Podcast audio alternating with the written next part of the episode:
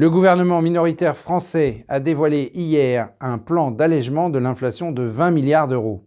Ce plan comprend des remises carburant destinées à limiter les hausses à la pompe, un plafonnement des loyers ainsi qu'une augmentation des prestations de retraite. Un plan coûteux, proposé par la Première ministre française Elisabeth Borne, viendra peut-être tout prochainement soulager le peuple français qui fait face à une inflation grandissante. Pour qu'il soit adopté, ce plan de 20 milliards d'euros devra dans un premier temps être soutenu par une partie des législateurs de l'opposition. Et je crois avoir dit depuis plusieurs mois que le plus dur était devant nous, le plus dur, nous y sommes. Le pic inflationniste, c'est maintenant. Et c'est cela qui justifie les mesures que le président de la République et la Première ministre nous ont demandé de prendre. Les mesures prévues sont les suivantes. De nouvelles remises carburant pour limiter la hausse des prix à la pompe, des plafonds de loyer, une augmentation des prestations de retraite et des prestations sociales. Les salaires des fonctionnaires pourraient également augmenter de 3,5% et un rabais sur les prix à la pompe, déjà en vigueur, pourrait être prolongé. Nous avons déjà 23 milliards d'euros qui ont été engagés entre 2021 et 2022 pour les premières mesures de protection, principalement le bouclier énergétique dont je vous ai déjà parlé. Nous rajoutons aujourd'hui 20 milliards d'euros de mesures nouvelles pour protéger nos compatriotes contre la vie chère. Il n'est pas possible qu'en France, on ne puisse pas travailler parce que le plein est trop cher. C'est inacceptable et c'est contraire à notre engagement qui est de tout faire pour favoriser l'emploi. Nous avons, comme vous le savez, mis en place cette remise de 18 centimes d'euros. Elle n'est pas suffisante pour ceux qui travaillent et elle couvre tout le monde. Donc nous allons recentrer le dispositif en remplaçant cette indemnité de 18 centimes d'euros par litre de carburant par une indemnité carburant travailleur qui sera mise en place à compter du 1er octobre de cette année. Le projet de loi du gouvernement prévoit également une série de mesures d'urgence dans le secteur de l'énergie. Elles permettront de réagir à une crise imminente, concomitante à la guerre en Ukraine. Au vu de la situation euh, énergétique exceptionnelle, notre responsabilité, c'est euh, de se préparer à tous les scénarios en prenant des dispositions pour sécuriser nos approvisionnements. Selon le projet de loi, la France aura la possibilité, en cas d'urgence, de réquisitionner les centrales électriques fonctionnant au gaz ou d'ordonner aux opérateurs de production d'électricité, utilisant le gaz, de restreindre voire de suspendre leurs activités. Des mesures pourraient également être prises pour l'installation d'usines ou de terminaux flottants de gaz naturel liquéfié. Pour augmenter et diversifier nos capacités euh, d'importation et d'utilisation euh, du gaz naturel liquéfié, nous euh, prenons des mesures permettant la mise en place d'un terminal gazier flottant dans le port du Havre. Ce projet est nécessaire pour réduire rapidement notre dépendance au gaz russe. Il a été conçu pour avoir le moins d'impact possible au plan social et environnemental et il n'a pas vocation à être permanent, d'où ce choix d'une installation flottante. Cette proposition de plan est le premier texte législatif majeur qui sera soumis au Parlement depuis que l'alliance centriste du président Emmanuel Macron a perdu sa majorité absolue lors des élections législatives du mois dernier.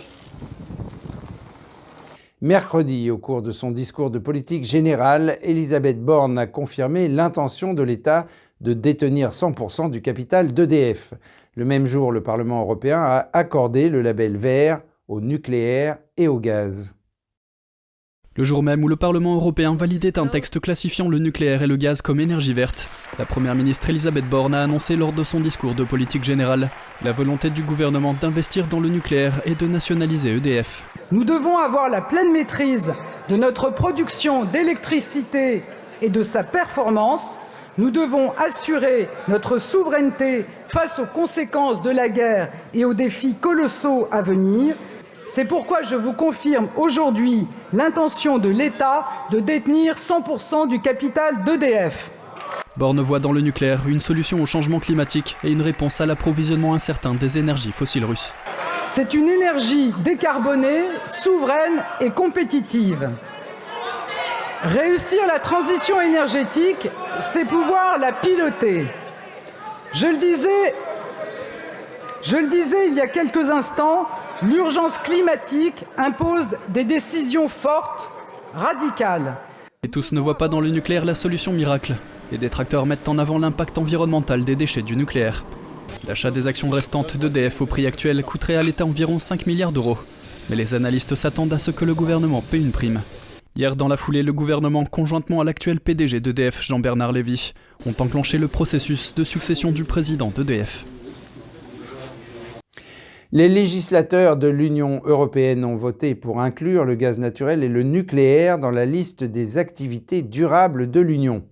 Au début de l'année, la Commission européenne a fait cette proposition controversée dans le cadre de ses plans pour construire un avenir respectueux du climat, divisant les pays membres et suscitant l'indignation des écologistes qui parlent de blanchiment écologique. Un reportage réalisé par Eddie Etken de NTD. Le Parlement européen a soutenu mercredi les règles de l'UE qualifiant les investissements dans le gaz et les centrales nucléaires de respectueux du climat, rejetant une tentative de blocage. Le vote ouvre la voie à l'adoption de la proposition de l'Union européenne, à moins que 20 des 27 États membres de l'Union ne décident de s'y opposer, ce qui est considéré comme très improbable.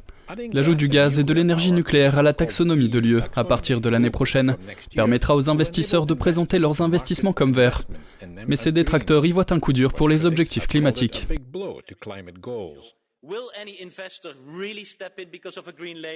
Un investisseur va-t-il vraiment intervenir à cause d'un label vert? Absolument pas, parce qu'un investisseur aura besoin de la sécurité du gouvernement.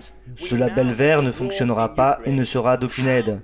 Et en plus de cela, nous avons maintenant la guerre en Ukraine. Comment pouvons-nous étiqueter le gaz vert? Et les terminaux GNL ne seront pas conformes, mais le gaz en provenant de Russie le peut, c'est la direction opposée. D'autres députés ont déclaré que la loi avait le soutien de l'Ukraine, citant une lettre de son gouvernement qui soutenait la proposition. L'acte délégué de la Commission européenne sur la taxonomie va dans la bonne direction et trouve un consensus auprès du gouvernement ukrainien, qui vient aujourd'hui même d'envoyer un message de soutien à cette proposition à notre Parlement. Inclure le nucléaire et le gaz parmi les investissements durables permet de nous accompagner vers une transition énergétique progressive. Le plan semble conçu pour plaire aux deux nations les plus puissantes de l'Union européenne. La France dépend de l'énergie nucléaire et l'Allemagne du gaz. La Commission européenne a proposé ces règles en février, après plus d'un an de retard, et un lobbying intense de la part des gouvernements et des industries gazières et nucléaires. La proposition a divisé les pays membres et les investisseurs tout en suscitant un tollé de la part des écologistes. La Commission a déclaré au début de l'année que l'inclusion du nucléaire et du gaz en tant que source d'énergie transitoire ne constituait pas un passe-droit et visait à accélérer les efforts de réduction des émissions de carbone. Les responsables de la Commission estiment que tant que les énergies renouvelables ne seront pas suffisamment disponibles, le gaz et le nucléaire contribueront à éliminer progressivement les sources d'énergie plus nocives. Eddie Etken, NTD News. Et en Angleterre, face aux nombreuses démissions des ministres de son gouvernement, le Premier ministre Boris Johnson a démissionné de son poste de chef du Parti conservateur. Dans une déclaration à Downing Street, il a déclaré néanmoins qu'il resterait à ce poste jusqu'à ce qu'un nouveau représentant soit choisi par les conservateurs. Un reportage de Malcolm Hudson de NTD. Je suis ici à Downing Street où Boris Johnson vient de donner son discours de démission, disant qu'il est triste d'abandonner ce qu'il appelait le meilleur travail du monde. Sa sortie du poste de chef des conservateurs a été précédée par des controverses croissantes, et pourtant il a parlé des succès de son mandat comme le fait de mener la Grande-Bretagne à travers le Brexit et les confinements, et le soutien que le Royaume-Uni a apporté à l'Ukraine. Il a noté le soulagement que beaucoup ressentiront à la suite de son départ. Le sentiment qui règne ici dans l'air est palpable. Mais ce n'est pas encore bye bye Boris. Il a déclaré qu'il resterait Premier ministre jusqu'à ce qu'un successeur soit choisi. Voici ce qu'il avait à dire.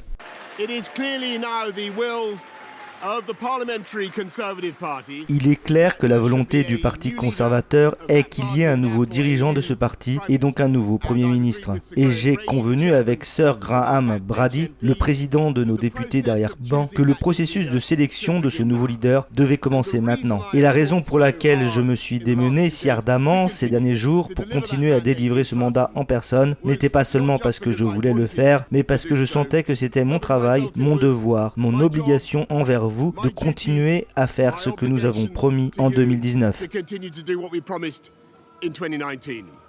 Il a dit qu'il était immensément fier des réalisations du gouvernement, y compris le Brexit et la récupération du pouvoir pour le pays, le fait de voir la nation traverser la pandémie et d'avoir la sortie la plus rapide du confinement. Ces derniers jours, j'ai essayé de persuader mes collègues qu'il serait excentrique de changer de gouvernement alors que nous faisons tant de choses, que nous avons un mandat aussi vaste, que nous n'avons qu'une poignée de points de retard dans les sondages, même à mi-mandat, après quelques mois d'acharnement, et que la situation économique est si difficile au niveau national et international. Il a reconnu qu'il n'avait pas réussi à convaincre ses collègues de le soutenir, qualifiant de douloureux le fait de ne pas voir aboutir les idées et les projets qu'il avait pour le pays. Mais comme nous l'avons vu à Westminster, l'instinct grégaire est puissant. Quand le troupeau bouge, il bouge. Sa déclaration teintée de regret est suivie par le personnel, les députés qui le soutiennent, et sa femme Carrie Johnson, portant leur enfant Romy. Mes amis, en politique, personne n'est indispensable. Le calendrier de la course à la direction du parti devrait aboutir à la désignation d'un successeur pour la conférence du parti en octobre. Boris Johnson a l'intention de rester à Downing Street jusqu'à ce que le processus soit terminé. Je veux que vous sachiez à quel point je suis triste d'abandonner le meilleur travail du monde, mais c'est la vie. Les détails de l'élection du leader pour remplacer Johnson seront réglés la semaine prochaine, mais les critiques protestaient déjà contre le fait qu'il reste plus longtemps. Le leader travailliste Sir Keir Starmer semble toujours prêt à trouver un moyen de se débarrasser de Johnson le plus tôt possible. Il doit partir, il ne peut pas s'accrocher de cette façon. Son propre parti a finalement conclu qu'il n'était pas apte à être Premier ministre. Ils ne peuvent pas maintenant l'infliger au pays pour les prochains mois.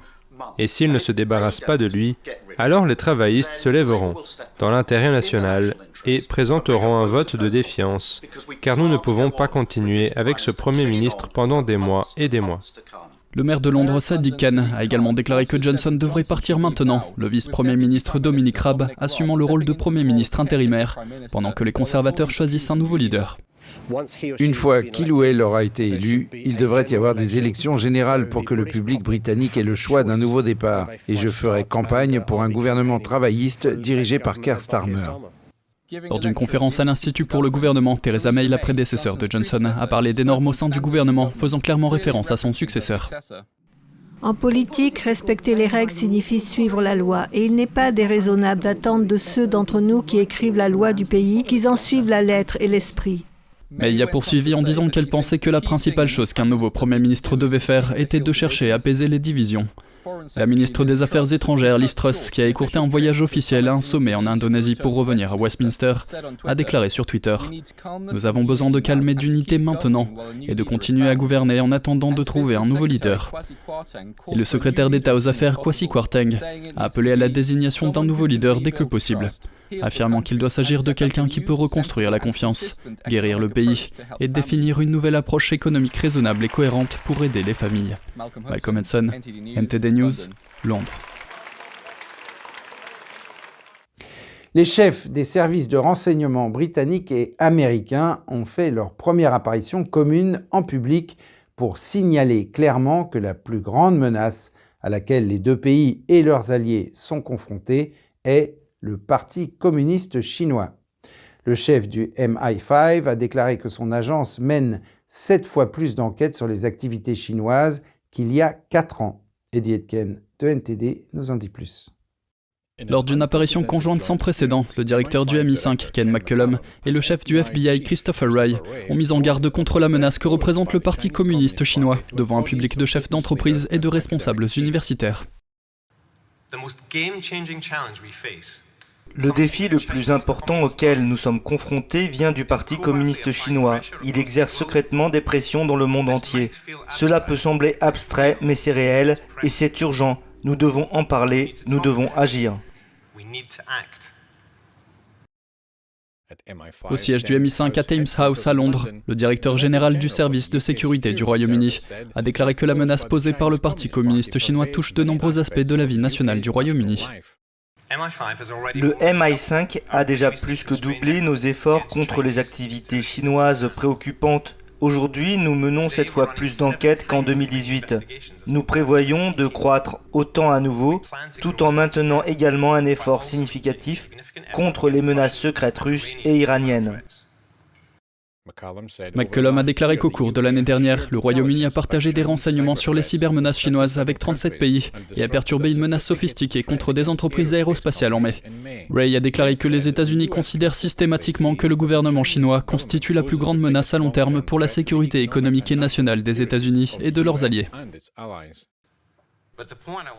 Ce que je veux vous dire aujourd'hui, c'est que le gouvernement chinois représente une menace encore plus grave pour les entreprises occidentales que ne le pensent même de nombreux hommes d'affaires avertis. Le gouvernement chinois est déterminé à voler votre technologie, tout ce qui fait fonctionner votre industrie, et à l'utiliser pour réduire votre chiffre d'affaires et dominer votre marché. Et il est déterminé à utiliser tous les moyens à sa disposition pour y parvenir. Le directeur du FBI a averti que les entreprises ne devraient pas faire preuve de complaisance face aux menaces de la Chine. Le danger que représente la Chine pour les entreprises n'est pas seulement complexe. Il s'aggrave du fait que les hackers chinois emportent l'innovation de leur entreprise. Les entreprises chinoises ou leurs mandataires utilisent également des investissements quasi légaux pour saper leurs économies. McCullum a cité quelques exemples d'ingérence chinoise. La société d'ingénierie Smith Harlow a conclu un accord avec une entreprise chinoise.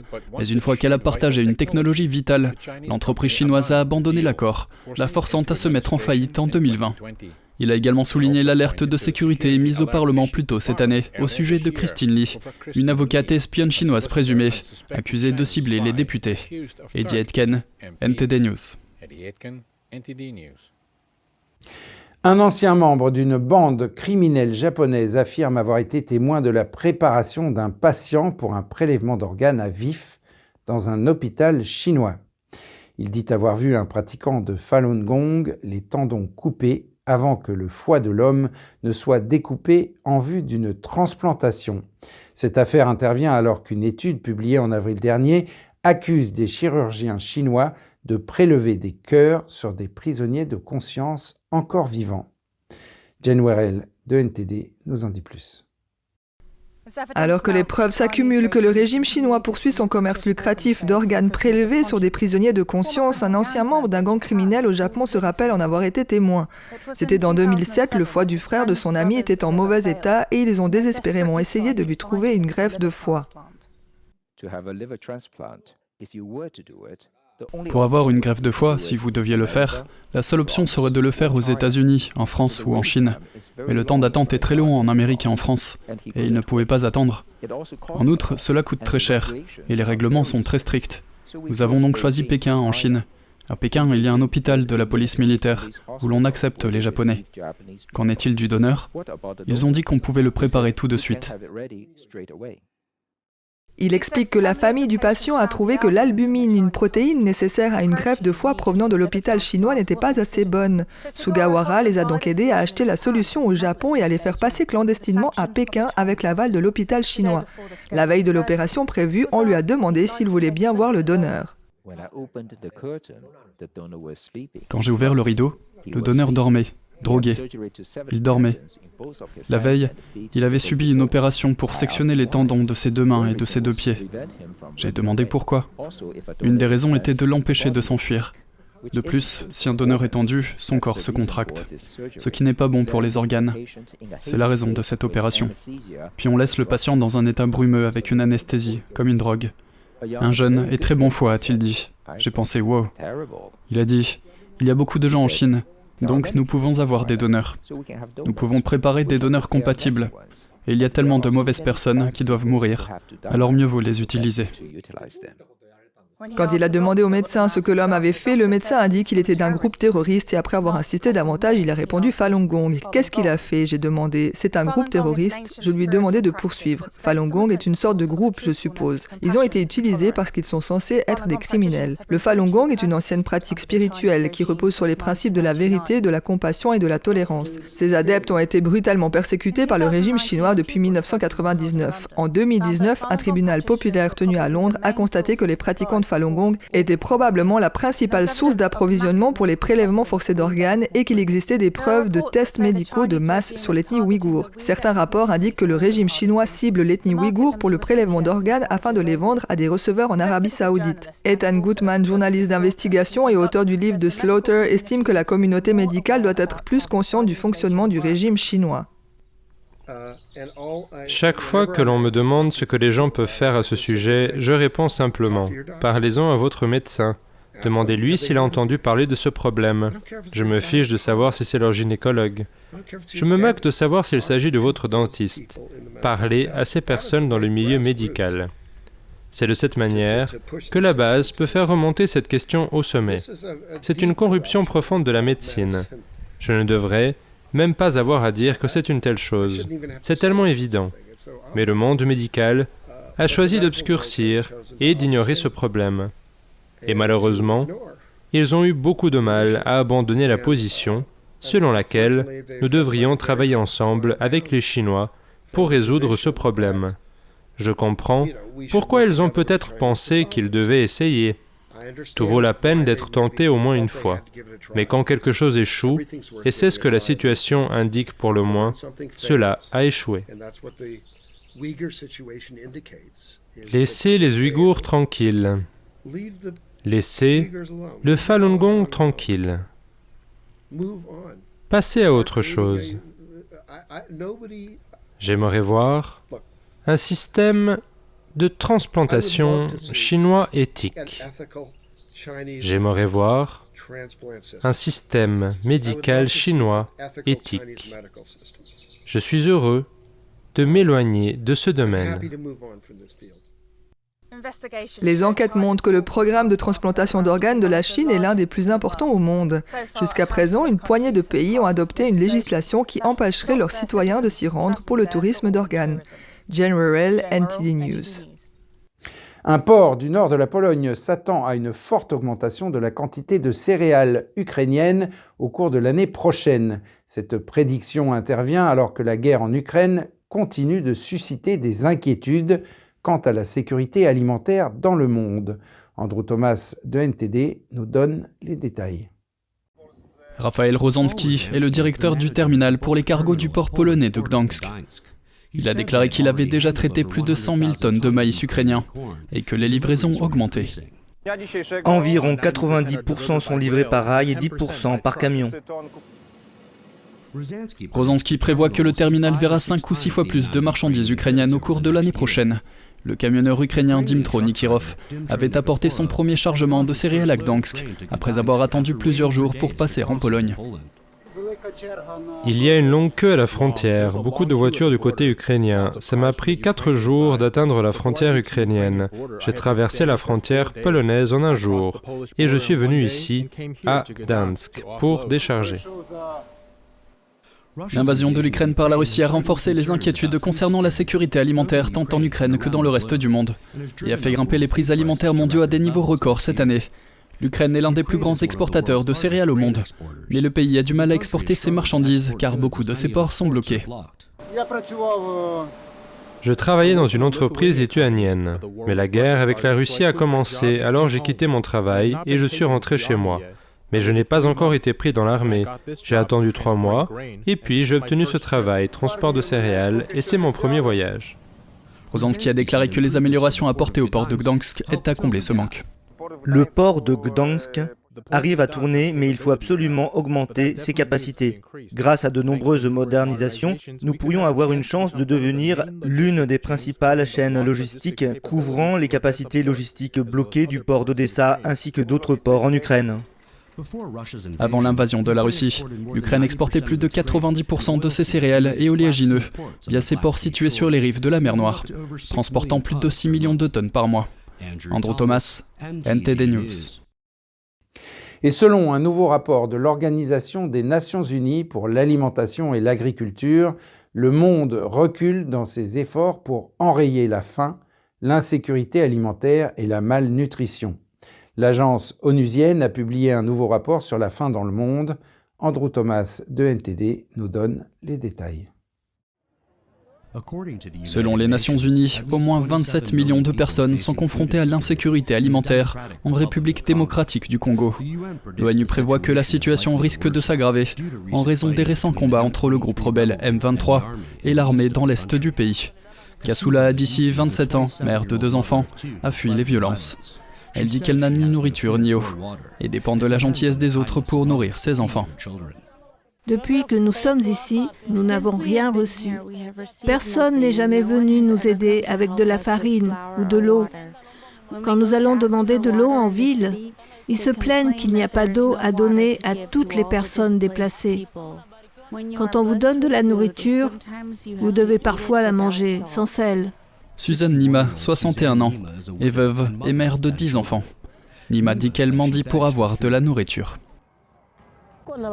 J'ai 10 enfants. Quatre d'entre eux sont déjà tombés malades à cause du manque de nourriture. Ils souffrent de malnutrition et n'ont même pas de quoi se couvrir. Et moi aussi, je me sens très malade. La situation dans le pays est complexe et dure depuis plus de 20 ans. Il faut dire que la situation euh, humanitaire euh, au niveau de la RDC, elle est là depuis plus, 25, euh, plus de 25 ans.